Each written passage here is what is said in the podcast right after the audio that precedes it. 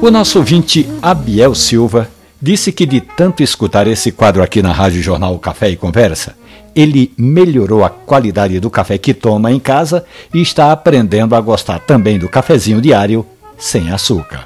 O engenheiro de instalações que mora ali no bairro da Mostardinha reconhece que não é fácil largar o açúcar e o adoçante, mas primeiro ele trocou o café e depois foi largando o costume gradualmente, aos poucos, diz Fabiel. É uma boa alternativa. Se você quer sentir mesmo o sabor do café, a doçura do grão, as notas de chocolate, de frutas vermelhas, de melaço de cana-de-açúcar que só os bons cafés apresentam, com razão, o nosso ouvinte Abiel Silva está fazendo o caminho certo.